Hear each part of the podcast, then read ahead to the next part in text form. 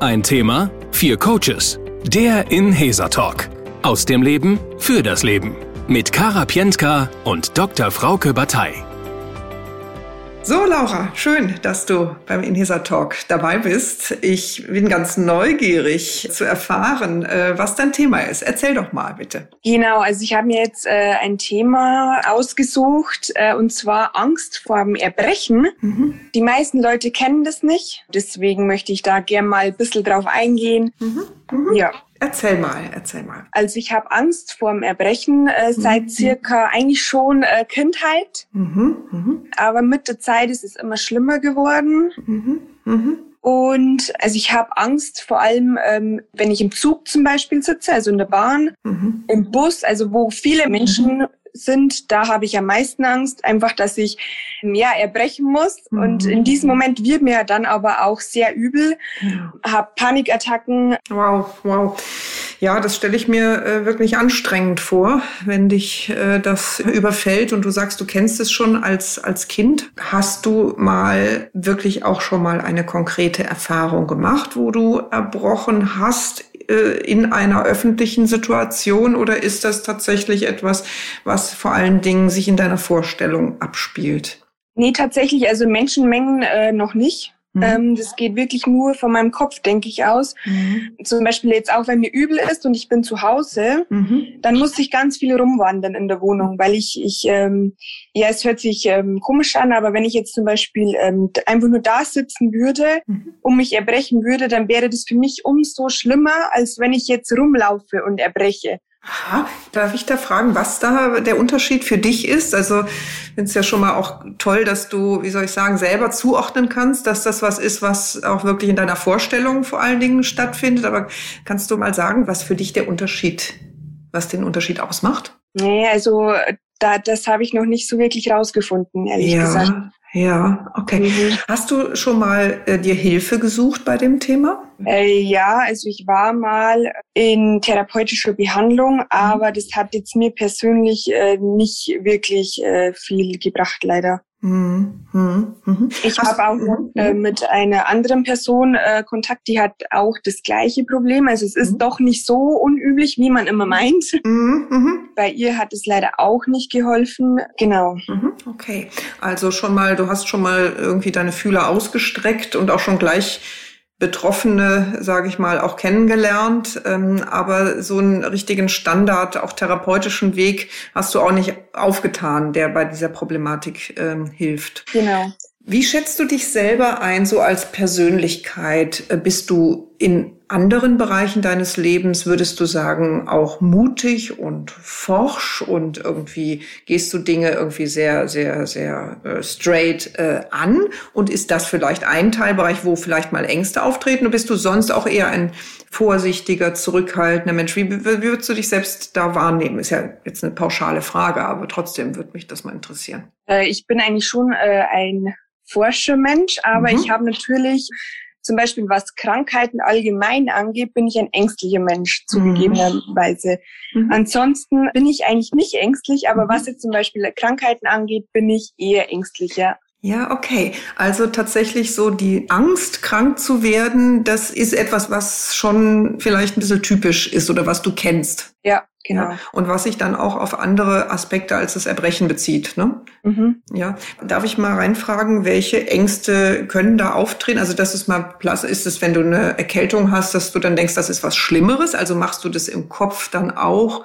Schlimmer oder wie kann ich mir das vorstellen? Kannst du mir da so mal Beispiele Also ich steige mich dann da direkt immer rein mhm. mit dem Kopf und dann wird es natürlich automatisch immer schlimmer. Also es muss mhm. jetzt nicht äh, Erkältung, sondern zum Beispiel, wenn ich jetzt äh, ich bin ja derzeit schwanger.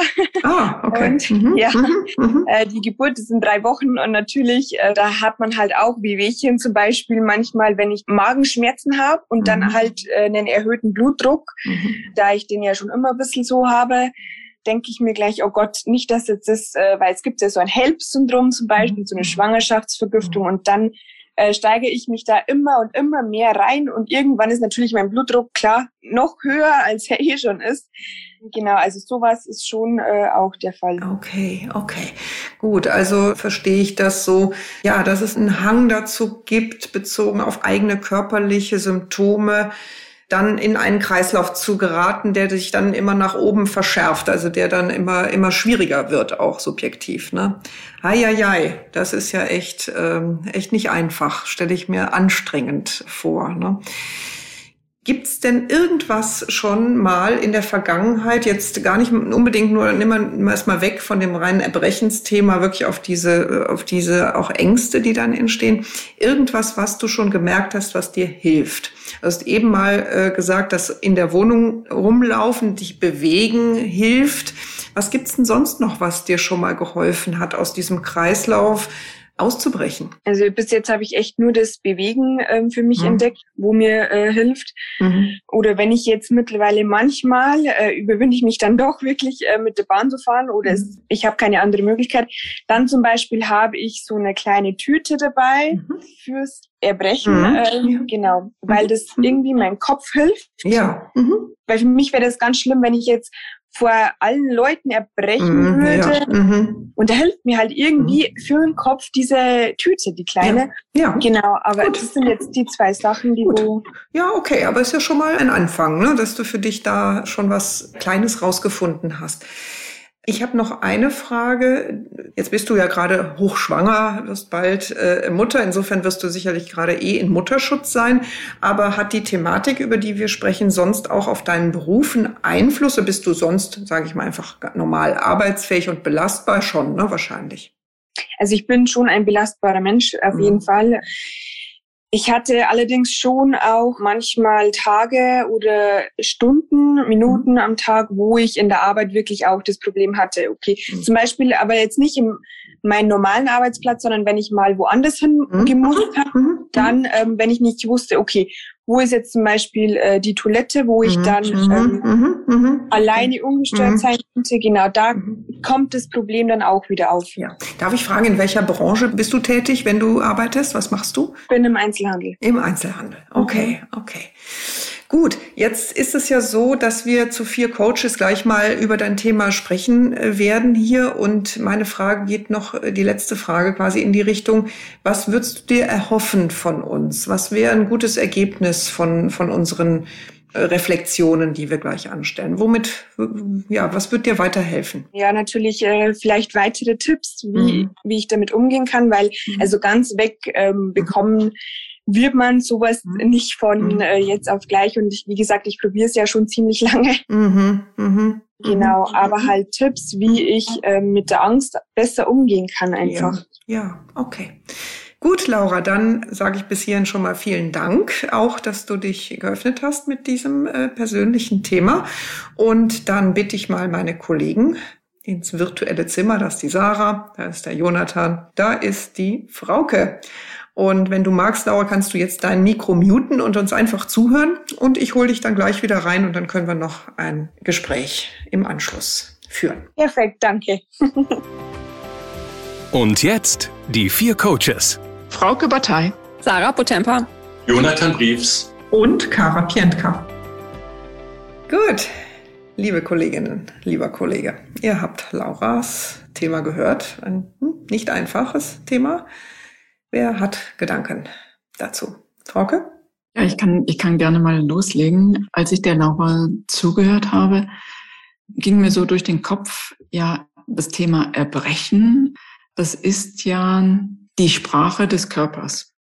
Also wenn man erbricht, dann spricht mein Körper mit mir, beziehungsweise er sagt, er verträgt was nicht, ob das jetzt Nahrung ist. Manchmal kann auch sein, dass man sich erbricht, aufgrund einer Anspannung bezüglich einer Situation. Und dann ist die ganz normale Reaktion des Körpers, dass er etwas, was er in sich trägt, dass er Ballast abschmeißt im Grunde. Und die einen reagieren mit Erbrechen, weil das ist die Möglichkeit, dass das, was im Magen ist, abgegeben wird, wieder an die Außenwelt und sich erledigt. Oder halt der andere Weg wäre über den Darm, dass man zum Beispiel Durchfall bekommt. Es ist eigentlich ein sehr respektabler Prozess, den der Körper da macht, weil es ist ein Entledigen und Erleichtern, um wieder funktionsfähiger zu werden. Also er macht das nur, um wieder in einen besseren Zustand zu kommen und nicht, um jetzt mich zu ärgern oder äh, herauszufordern oder mich in eine Angstsituation oder unmögliche Situation im öffentlichen Verkehr zu bringen.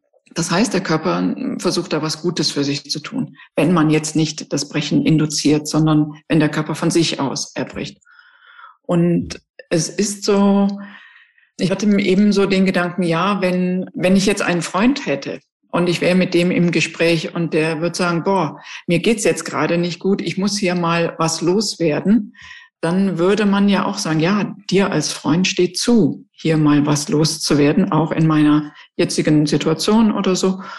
Und äh, ich frage mich, ob die Laura vielleicht einen neuen Blick auf das Erbrechen oder ja die Situation des Erbrechens entwickeln könnte, indem sie sagt, ja, das ist Natürlich ist es unangenehm, im, im öffentlichen Verkehr zu erbrechen, aber vielleicht, wenn ich eine andere Haltung dazu bekomme, einen anderen Blick auf dieses Erbrechen, vielleicht steigere ich mich dann schon gar nicht so hinein damit, dass ich vielleicht erbreche, sondern kann es zumindest mal akzeptieren als ein, das scheint ein Prozess zu sein, den mein Körper jetzt braucht, damit es ihm selber besser geht, weil er irgendwas im Magen hat, was ihm nicht gut tut, weil er entweder weiß, da ist was drin, ein Stoff, der mir nicht gut tut, oder er ist in einer Gesamtsituation, die ihm gerade nicht gut tut.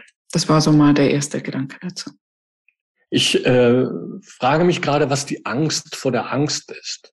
Also es gibt ja die Angst vor dem Erbrechen, aber dann gibt es doch eine Angst vor der Angst. Und ähm, das löst dann wahrscheinlich den Stress aus, könnte ich mir vorstellen. Entscheidend ist das Kopfkino, was dabei entsteht. Und ich finde es interessant und auch bemerkenswert, welche Lösungen die Laura da schon gefunden hat. Also eine Fokusveränderung zum Beispiel, indem sie sich durch den Raum bewegt oder eine Rahmenbedingung mit dieser Tüte, die sie mitnimmt. Das sind ja alles schon Möglichkeiten, mit dieser Angst umzugehen um der Situation, würde ich mal sagen, Frau zu werden, nicht Herr zu werden, Frau zu werden. Und das bedeutet, dass es eine Veränderung gibt, eine Fokusveränderung hin zu zum Beispiel Bewegung und zu Gegenständen, Ritualen, die es möglich machen, die Situation zu beherrschen. Und das finde ich erstmal die gute Nachricht. Also, dass das Kopfkino nicht so stark ist, dass daraus ein Gruselfilm werden muss, sondern eine Art von Dokumentation, wo es unterschiedliche Handlungsweisen gibt aufgrund von Erfahrung, um mit der Situation erst einmal umzugehen. Aber immer noch ist für mich die Frage, was ist die Angst vor der Angst? Und es fiel vorhin eine, eine Formulierung öfter, also öffentliche Verkehrsmittel, Zug, Bahn und die Sorge vor allen Menschen oder vor vielen Menschen. Und das würde für mich auf dem ersten Blick bedeuten, dass wenn es alleine zu Hause passiert, nicht diese Relevanz hat, sondern dass die Öffentlichkeit den Druck macht. Und ähm, da wäre dann die Überlegung, gibt es eine Möglichkeit, auch einen Genuss in der Öffentlichkeit oder durch Öffentlichkeit zu generieren, um die Angst vor der Angst zu bearbeiten. Aber das ist kann ich jetzt hier in diesem Format schwer äh, vertiefen. Aber es ist ein Gedanke, den ich einfach mal so reinwerfen wollte. Äh, Jonathan, du bist auch nochmal drauf zu sprechen gekommen und mir klang es auch noch so im Ohr, dass, dass die Laura sagte, ja, äh, ich bewege mich dann, also ich laufe dann, ich fange dann das Laufen an. Das tut mir besser. Und was ich da so dachte ist, Laufen oder sich bewegen ist eine Aktivierung unseres Vagusnervs, also unserer Entspannung. Das ist äh, Aktivierung unserer Entspannungsmöglichkeiten. Und was, was ich glaube, was ich der Laura auch empfehlen würde, ist mal zu überlegen, was entspannt mich eigentlich? Weil ich glaube, diese Angst und dieser Reiz, erbrechen zu müssen, ist vielleicht auch Ausdruck ihres Körpers, uh, da kommt jetzt wieder eine angespannte Situation auf mich zu. Ich, oder ich begebe mich jetzt wieder in eine Situation, wie du auch sagtest, mit dem öffentlichen Verkehr, da spüre ich eine Anspannung und der Körper reagiert dann mit meinetwegen dem Impuls, erbrechen zu müssen. Und wenn sie sich dann bewegt, da sagte sie eben, ja, dann, dann geht's mir besser und bewegen, einfach monotones Gehen ist eine Aktivierung des Vagusnervs und damit ein Prozess, in eine Entspannung zu kommen. Und es wäre auch lohnenswert zu überlegen, was entspannt mich vielleicht sonst. Vielleicht kann ich, wenn ich im öffentlichen Verkehr fahre, mir Musik mitnehmen, die mich entspannt, wo ich genau weiß, boah, das holt mich runter wieder. Oder auch, dass ich vielleicht ein Buch nehme, was mich zumindest ablenkt. Ablenkung kann ja auch eine Art Entspannung sein, den Fokus woanders hinlegen. Äh, das sind auch lohnenswerte Elemente, die, die man vielleicht mal überlegen kann, da weiter auszubauen, zu aktivieren und sich da so einiges an Repertoire auch äh, zurechtzulegen. Oder vielleicht ziehe ich dann was an, was mich entspannt. Oder ich äh, lege mir einen Schal um, der mich entspannt, der mir einfach Wärme gibt und Geborgenheit gibt.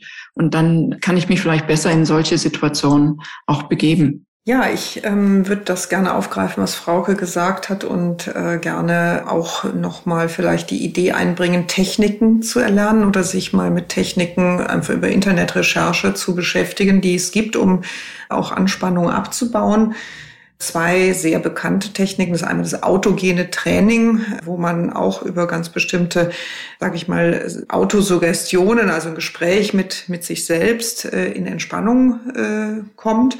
Und das, was auch sehr beliebt ist, ist MBSR.